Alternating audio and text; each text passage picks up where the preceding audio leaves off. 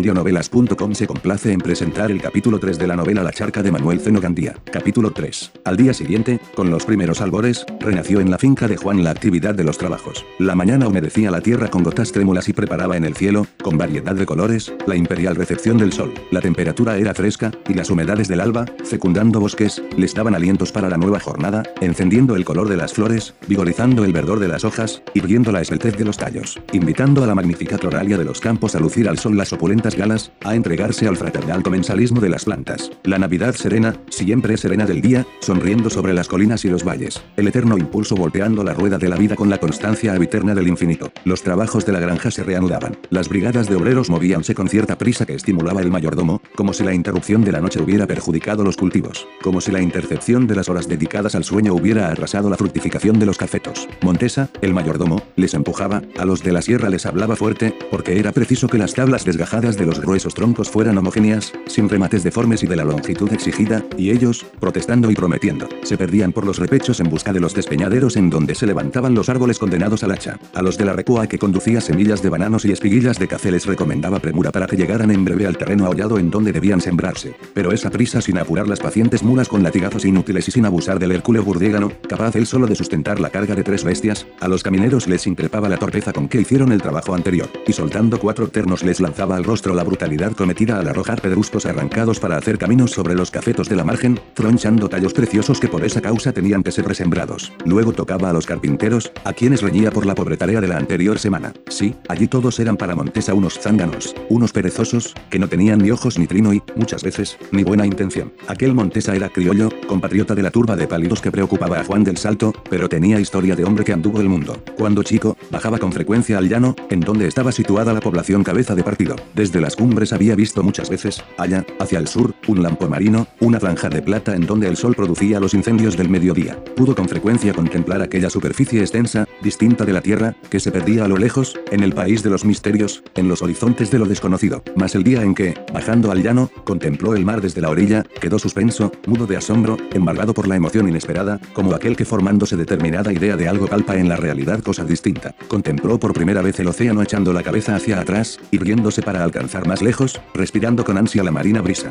Montesa quedó aquel día esclavo del infinito. El espectáculo del mar fue desde entonces el deseo de sus horas de asueto, el pretexto para sus fugas de muchacho, el tema de sus ponderaciones y de sus cuentos, relatados en cuclillas a los demás flacuchos del monte. El mar le parecía grande, hermoso. A su imaginación sin cultura le faltaban puntos de comparación en la tierra, y los buscaba en el cielo, pensando que la enorme superficie de agua era tan grande como la techumbre celeste. El mar fue para Montesa algo que se desea, algo que sugestiona, algo que se sueña. Un día bajó al llano conduciendo, con otros campesinos, una recua cargada de frutos, y no volvió al monte. Su familia supo que había resuelto dedicarse a las labores de otra especie, y con indiferencia musulmana le olvidó pronto. El chico, en tanto, recorrió una gama, sirvió de palafrén, de mozo de caballería, de criado de tienda, y en mil oficios más. Al fin, ya más mozo, logró que le dieran trabajo como cargador de muelle, y desde aquel día, en la carga y descarga de los barcos, en la estiva de los almacenes y de las bodegas o en el remo de los botes y la percha de las lanchas. Ya no pensó en tierra adentro, ya no se acordó de la selva nativa, el mar, su amo, estaba allí, cautivándole con sus murmullos y embriagándole con sus espumas. Otro día, el capitán de un barco anclado en el puerto fue conducido a tierra gravemente enfermo. Se necesitó un enfermero, un criado a prueba de sueño, y Montesa fue elegido. Algunas semanas después, el capitán, ya curado, experimentó esa generosidad expansiva que se apodera de todos los que escapan de un gran peligro. Ah, bueno era aquel muchacho. El marino propuso a Montesa pidiese el premio de sus servicios, y el enfermero planteó el problema que le ocupaba el pensamiento, partir, ser marinero, navegar, arrojar la punta del cigarro en alta mar. Y a poco, el reconocido capitán llevóse al criollo a tierras lejanas. El primer viaje fue penoso, pusiéronle a prueba la horrible enfermedad del mar en el Canadá. Un frío espantoso estuvo a punto de helarle la sangre en las venas. Este noviciado fue breve, al poco tiempo, sobre su juventud, que empezaba, reaccionaron las fuerzas, y fue curioso verle crecer y redondearse, adaptándose al nuevo medio, amoldándose a la nueva vida y transformando la pobreza fisiológica de sus primeros años en gallarda robustez, caldeada por lozana ebullición de glóbulos rojos, que, como si hallasen estrechas las arterias, parecían quererle saltar por el semblante. El criollo, a fácil precio, cambió de temperamento. El privilegio climatérico grabó en él su signo sonrosado y el ser condenado a la enfermedad quedó convertido en tipo apto para el cruce selectivo de su especie. Luego, en su nueva vida, vinieron otros vaivenes, viajes a la zona tórrida, largas navegaciones a Australia, travesía al África, una vida marinera que le saturó del oxígeno de las cinco partes del mundo. El primitivo barco pasó a un vapor mercante, de este, a otro, luego, cambiando con frecuencia, navegó sobre 100 quillas. En tanto, pasaron años y Montesa cumplió 40. Entonces una idea fija, que desde hacía tiempo le preocupaba, tomó cuerpo en su imaginación, el suelo nativo. Era como una ansia secreta, ni hambre, ni sed, ni dolor, una sensación especial, muy honda, con sabor de pena íntima, con vaguedad de melancolía. Era que el recuerdo encendía lucecillas para que pudiera contemplar los días de la infancia, y Montesa, dominado por la intensidad de aquel anhelo, no pensó en otra cosa que en retornar a la colonia. Contó sus ahorros, que le cupieron en la petaca, combinó el regreso, y, al fin, volvió a su montaña. Cuando sus antiguos camaradas le vieron, le consideraron un ser extraño, un hombretón fornido, tostado, rollizo, con la cara llena de pelos, y de tan recia musculatura que podía derribar de una puñada a cualquiera. Los campesinos se estasiaban contemplándole y, sobre todo, oyendo sus relatos. Al fin llegaron a respetarle como a un ser superior, y se regocijaban cada vez que le oían decir palabrejas de extraños idiomas, rogándole que repitiese aquel yes, aquel sapristi y aquel contundente goddam, que les hacía desternillar de risa. Después de su regreso, Montesa construyó una casita, una casa con techumbre de zinc, con pavimento de madera, con paredes herméticas, con aldabas, con picaportes y coñillares. Todo en pequeño y humilde, pero todo lo racionalmente necesario para hospedar seres humanos.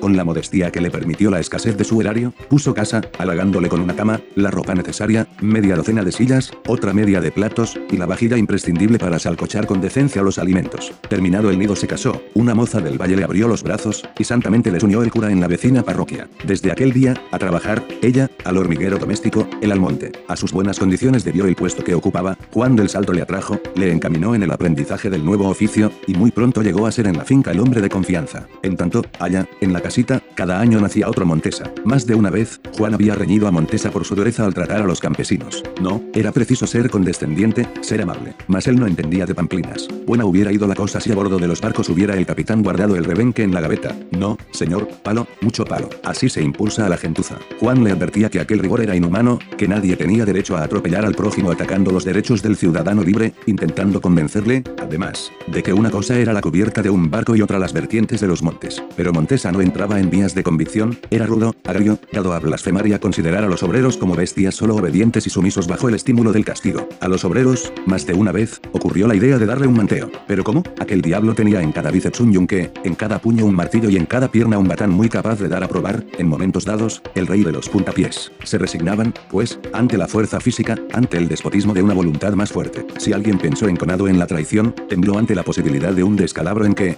descubierta aquella, le apretasen con estranguladora rabia aquellas manazas. En su hogar, Montesa era otro hombre. Su mujer le parecía la mejor de la comarca, sus hijos recibían mimos de nodriza. Allí todo el mundo andaba vestido, calzado. ¿Qué es eso? Andar desnudos los chiquillos. Valiente cochinata. En ninguna parte del mundo había visto él tales miserias. Era menester que los chiquillos tuvieran zapatos o alpargatas, y acudieran a la escuela rural, y aprendieran a leer, para que no les pasara lo que a él, que aprendió el abecedario ya viejo y cuando le era más difícil que anudar un cable o recoger una briza. En casa de Montesa había orden, método, horas fijas, ropas en los lechos, lumbre en la cocina. Una casa, en fin, pobre, humilde, pero que tenía cabeza y pies, y donde podía el anfitrión asegurar sin mentir, esta es mi casa. Tales circunstancias afirmaban la superioridad de Montesa sobre las gentes de la montaña, y éstas gustaban de congraciarse con él, mientras en las alternativas y dificultades surgidas en los trabajos le oían decir con frecuencia, arre allá, gazmapiros, sois unos huele flores. Aquella mañana, con su acritud habitual, repartió los trabajos, y cuando todos los campesinos desfilaron, montó en un caballejo escuálido y fuese tras ellos. Algunas mujeres de las que vivían en las casitas cercanas a la granja comenzaron a discurrir por la explanada en donde estaban situados los establecimientos. Algunas bajaban al río llevando en la calera una hoja de palma seca y acanalada, y en ella montones de ropa sucia que debían enjabonar en la corriente.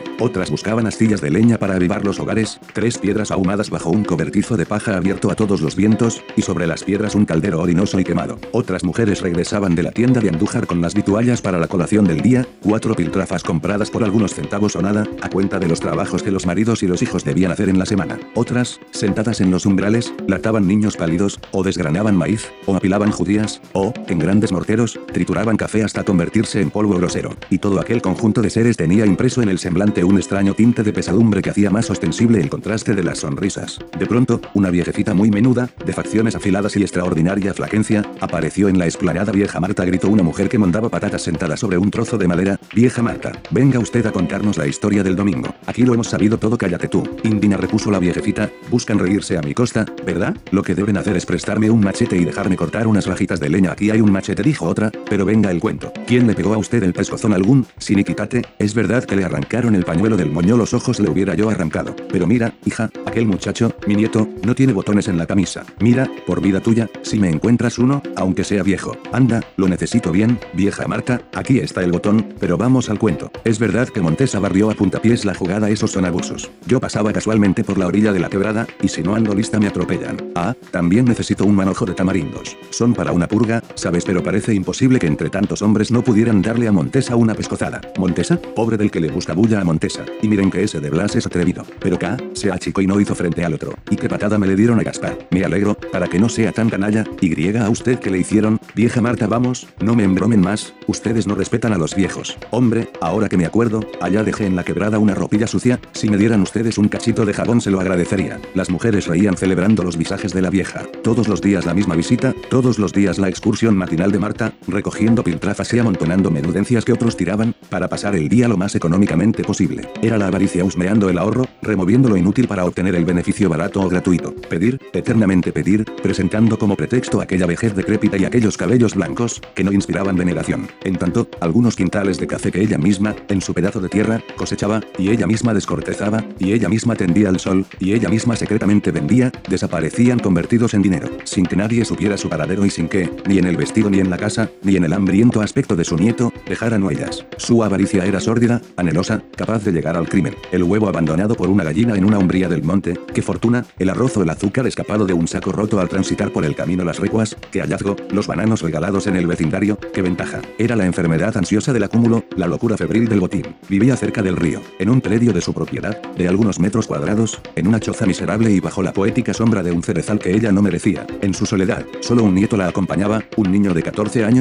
de atrasado desarrollo, que parecía no rebasar de los 6. La buena abuela le mataba de hambre, cuando se es pobre, es menester acostumbrarse a la necesidad, porque donde quiera está Dios. Con algunas verdurillas y un poco de salazón los domingos, cualquiera vive y engorda. Lo importante era aprender a trabajar y ser económico. Cuando hay sol se quita uno la camisa y los zapatos, que son cosas inútiles que no sirven más que para tropezar. Luego, a los animalitos se les debe cuidar, aunque sea quitándose uno el alimento de la boca y dejándole algunas migajas al pobre cerdito y a las pobrecitas gallinas. De ese modo se aprendía a ser caritativo y no se acostumbraba el estómago a malas mañas. El escuálido nieto vivía del aire, sujeto a la mísera ración que aquella ancianidad inicua le escatimaba. Las gentes aseguraban que Marta enterraba su dinero, el producto de sus cosechas, de los huevos y gallinas que vendía, de los cerdos que beneficiaba, de los líos de ropa que lavaba. Cien caminos distintos le servían para llegar a la ganancia, y esa ganancia desaparecía como por encanto por algún agujero del bosque. Y así, merodeando siempre, barría los miserables despojos abandonados por la turba campesina. Un día pasó Marta un gran susto. Había ya anochecido, y todo en la choza se disponía al sueño.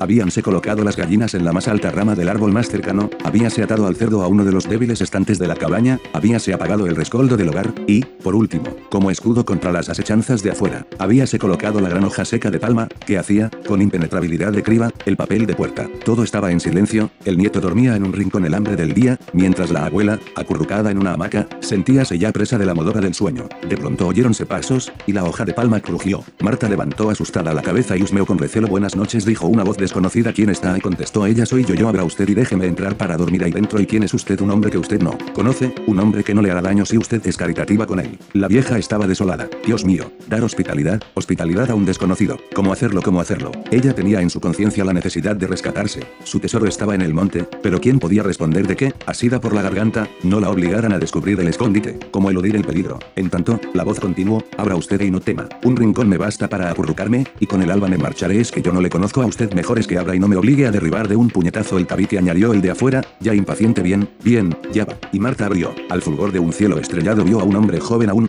pero de mala catadura y haraposo traje. El desconocido penetró de un salto en la casa, que se tambaleó como barca movida por las olas. Después, palpando en la sombra, se acostó junto al nieto, que se revolvía en el pavimento sobre un revuelto montón de trapos viejos. Marta, llena de miedo, procuró congraciarse con su huésped. No, yo no niego posada a los infelices, pero como nadie lleva escrita en la frente la hombría de bien, de mí no tema usted nada, pero ¿quién es usted? Yo no me acuerdo haberle visto nunca en el barrio, y aquí yo conozco a todo el mundo hace tres meses vivo en estos lugares. No en los caseríos, oye, sino en el monte en el monte Sí. Ando con 100 ojos, sacándole el cuerpo a la justicia. Yo supongo que es usted una buena mujer y no venderá. Ah, eso no, yo soy desertor de presidio. Marta sintió que la mano del miedo la acariciaba el vientre. Un desertor, un criminal que me rodeaba por los cerros, sabe Dios con qué intenciones, pero yo no hago mal a nadie. Solo en el caso de que quisieran perseguirme y entregarme sería capaz de ofender a otro y porque le llevaron a presidio esa es historia vieja. Un día se me subió la bebida a la cabeza, reñí con otro hombre y lo maté. Fui preso y condenado a 12 años de presidio. Primero estuve a punto de morir de rabia, después, me propuse aprovechar una ocasión. Llegó al fin.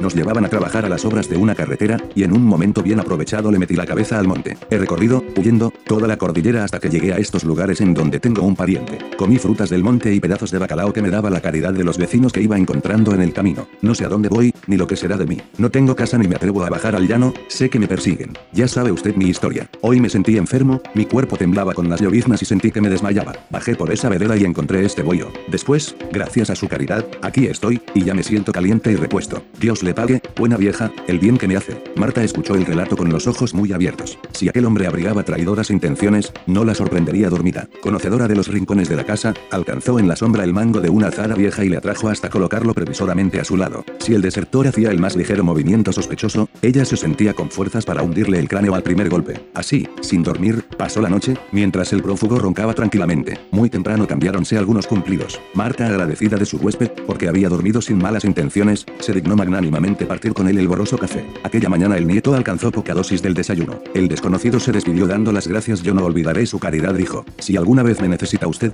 puede contar conmigo. ¿Cómo se llama usted? Me llamo Marta. ¿Y usted yo? contestó el otro receloso y mirando a todos lados. Yo me llamo de Blas. Y desapareció en el bosque, llevándose el gran peso que su presencia había acumulado sobre el ánimo cobarde de Marta. En aquella otra mañana, las mujeres de la granja de Juan del Salto rieron mucho tiempo a expensas de la avara, suministrándole, en lo posible, los cachivaches que con voz estudiadamente amable les pedía. Acostumbradas a sus diarias visitas, se la consideraba un ser digno de lástima, aunque a veces le echaban en cara su avaricia y su crueldad con el nietezuelo. Todavía hubiera continuado por más tiempo la juerga bromista si por la vereda que conducía a la esplayada no hubieran aparecido dos jinetes. Caminaba delante el padre Esteban, cura de la parroquia, que recogidos los hábitos hasta el arzón, mitad cura, mitad seglar, dejaba ver las piernas, forradas por las botas de montar. Seguía Leciro, montado en una mula aparejada con inmensas albardas que casi ocupaban el ancho de la vereda. El padre Esteban, en funciones de su ministerio, recorría con frecuencia las montañas. Era un hombre de 50 años, de genio muy vivo y complexión enérgica. Cosa corriente era verle aparecer por los cerros inesperadamente, cuando algún campesino, queriendo reconciliarse con la fe, le llamaba a su lado. En aquella ocasión andaba por el barrio desde la tarde anterior. Hizo noche en una cabaña, y viniéndole de paso, quiso, de regreso, entrar en la granja de Juan.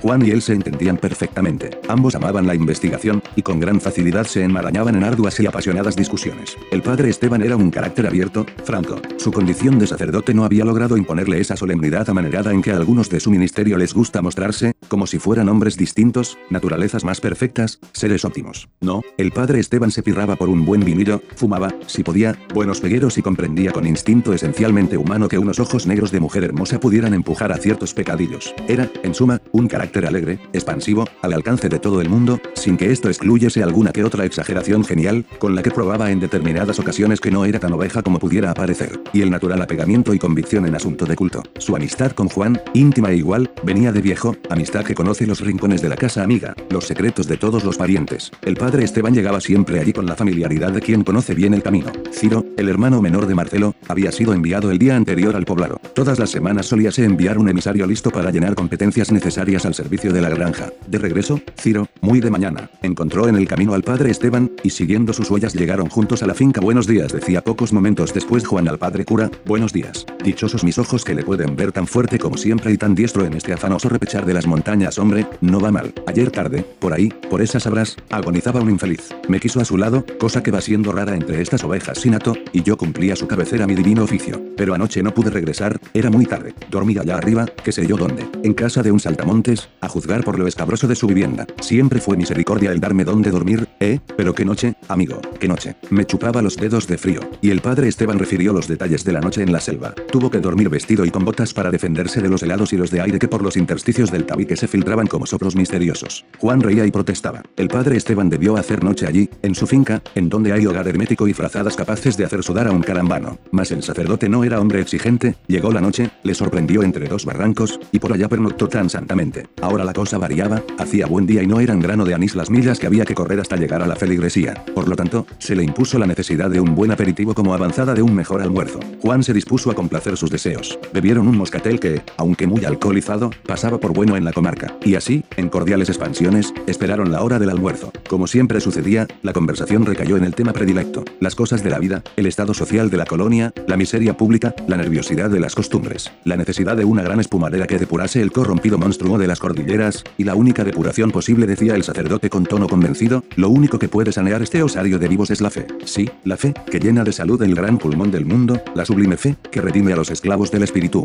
Es preciso que este montón de ilotas levante la cabeza y vea detrás de esa bóveda azul la felicidad suprema de otra vida. Que crea en Dios, hombre, que crea en Dios. Porque aquí no se cree en nada, aquí no se espera nada. Esta gente vive muriendo, acabándose poco a poco a cambio de placer, como la piel de zapa de Balzac. Juan sonreía, haciendo movimientos negativos con la cabeza. Como de costumbre, la gran cuestión estaba planteada. El padre Esteban, empeñado en salvar la sociedad arrastrándola en el carro de las creencias. No, aquello era volver sobre lo mismo, encerrarse en el secular círculo vicioso de todos los escolásticos. Para creer es menester reflejar sobre la materia organizada el haz luminoso de ideas que inspiran las creencias, es menester digerir esas ideas en el admirable estómago perceptivo del cerebro, transformándolas después en juicios justos, serenos, sensatos, razonables. Y el cerebro de aquellas gentes precedía doliente a las enfermizas reacciones de un cuerpo herido de muerte. ¿Cómo, entonces, pedirles aquella soberbia digestión del pensamiento para forrarles el cuerpo de convicciones inconmovibles capaces de resistir las luchas contra el genio del mal? El padre Esteban escuchaba con impaciencia, no decía, error, error y error. La fe no necesita ese flujo de ideas que la filosofía profana exige como condimento irreemplazable de sus manjares. Para creer basta con creer, que suene la campana de la iglesia, que el ruido se desdoble con vibración mística y abarque los horizontes, que llegue del llano a la cumbre, que suba como onda suave y penetre en todos los hogares y llegue a todos los corazones. Y todos los corazones experimenten la emoción del humilde ante el grande, eso es fe. Que se ilumine el altar, que irradien fulgor cariñoso los cirios, que se desprenda el aroma del incienso, que los fieles sientan el poderoso atractivo de la dicha entrevista y lleguen y se prosternen y oren, eso es fe. Que la palabra de Dios acaricie como mano maternal, desde el púlpito, las cabezas dobladas de los devotos, que explique no las de elocuencia los sagrados misterios de la iglesia, que se desgranen sobre el concurso, como bendita simiente, las leyes religiosas, y ese concurso escuche, y se conmueva, y rece contrito, y aspire al perdón de sus culpas, eso es fe. Y no lo dude usted, eso salva las clases y regulariza el mundo, y en estos montes llenos de parias haría levantar una clase regulada, ennoblecida por el trabajo y la redención.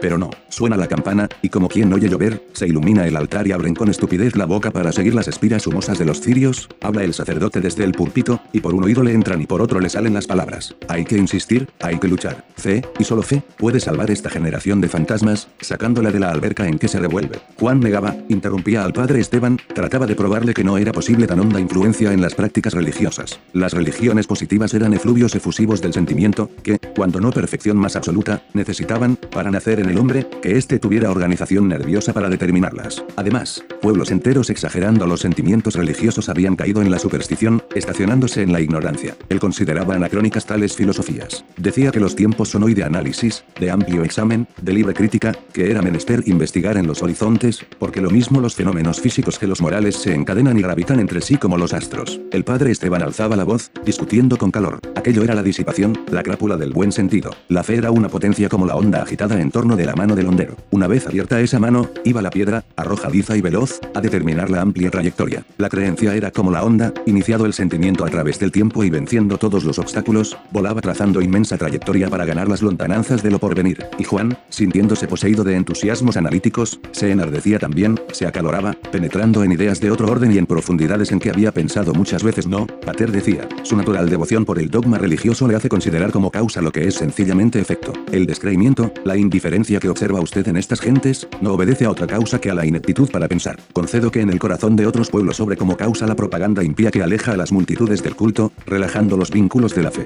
Pero aquí, no, es imposible que haya creencias donde no hay creyentes, y porque no los hay, porque no se les ha formado el alma, no, porque no se les ha formado el cuerpo. Y para probar a usted la firmeza de este parecer, le diré que aquí las supersticiones dominan tanto como los vicios. Y, al cabo, ¿qué son las supersticiones más que productos morbosos? Desengáñese, mi querido pater, las causas de este gran infortunio se remontan a lejanos orígenes. Imagine usted un elemento étnico venido a la colonia en días de conquista para sufrir una difícil adaptación a la zona cálida. Aquel elemento inicial no pudo prosperar físicamente, las luchas, los recelos, las campadas a la descubierta, las influencias del nuevo suelo, la dureza del nuevo clima, la diversidad alimenticia, todo, en fin, desecó aquellas corrientes de vida, empobreciendo la generación trashumante y deprimiendo la estirpe. Después vinieron los cruces. Cuánta mezcla, qué variedad de círculos tangentes. Un cruce caucásico y aborigen determinó la población de estas selvas. También la hembra del conquistador engendró en la nueva zona a los hijos del recién llegado, pero estos fueron los menos, porque la hembra europea tardó en venir al paraíso encontrado en los mares. La hembra aborigen fue el pasto, su gentileza bravía, el único manjar genésico, el único fecundo claustro en donde se formó la nueva generación. Esa mezcla fue prolífera, pero ¿a qué precio? El tipo brioso de la selva cedió energía física, el tipo gallardo y lozano que pisó el lampo de occidente cedió robustez y pujanza. De esta suerte, el compuesto nacido, el tipo derivado, resultó físicamente inferior, organización deprimida, que había de ser abandonada al discurrir de los siglos. La raza aborigen fue débil ante el choque y sucumbió, borrándose para siempre del haz de la tierra. Su prole, el tipo hijo de la mezcla, fue engendrado en la desgracia, en el recelo, bajo la sugestión del miedo, en el amplio tálamo de los bosques, bajo la imposición del más fuerte. La hembra fue máquina. El amor, hijo del ensueño, una del sentimiento, armonía del espíritu, no tomó parte en la impregnación. Fue un ser caído bajo el ardor epiléptico de otro, en medio de la grandeza de un suelo lleno de esplendores, en la umbría lujuriosa de las selvas, bajo el galvanismo de un sol ardiente. Y allí, de esa caída, se levantó la nueva estirpe, la congénere de la que debía poblar el Canaán del siglo XV, la región más hermosa de la Tierra. Después, el tiempo hizo lo demás. Nuevas tangencias de vida continuaron la labor. La marmita generadora continuó produciendo nuevas capas, cada vez menos fuertes, cada vez más deprimidas, cada vez más semejantes a la Horrible corriente, que va fatalmente a la muerte. Caudal de vida condenado a extinguirse bajo la depresión constante que fermenta en los organismos. Y así diciendo, Juan se erguía, enardecido, elocuente, formulando los conceptos con profunda convicción, como quien abriga la seguridad de convencer a los demás. El padre cura, en tanto, movíase impaciente en su asiento o paseábase por la habitación, a veces, poniéndose muy serio, a veces, sonriendo desdeñosamente. ¿Qué tanta fanfaria? ¿A dónde se iría a parar si para saber lo que padece el enfermo hubiera que preguntárselo a los abuelos comidos ya por los gusanos? Aquel modo de discurrir estaba fuera de la realidad. Ni más ni menos que el problema del cuento, ¿quién fue primero, el huevo o la gallina?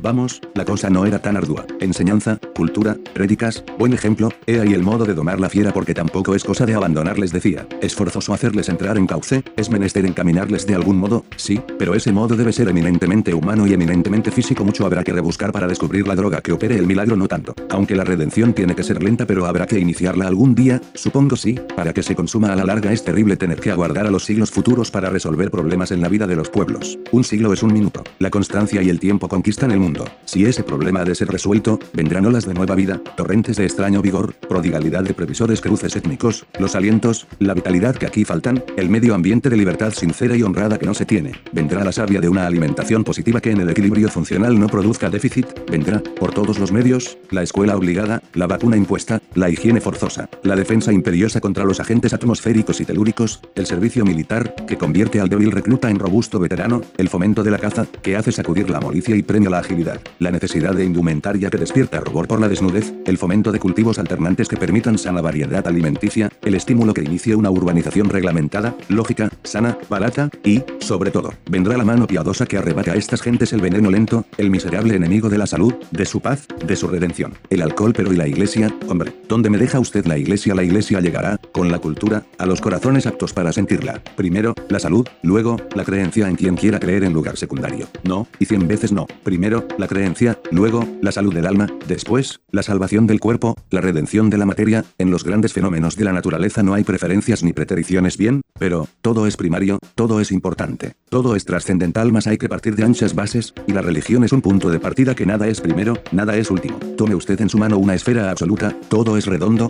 ¿verdad? ¿Podría fijarse el punto en que esa esfera empieza y el punto en que acaba? Imposible.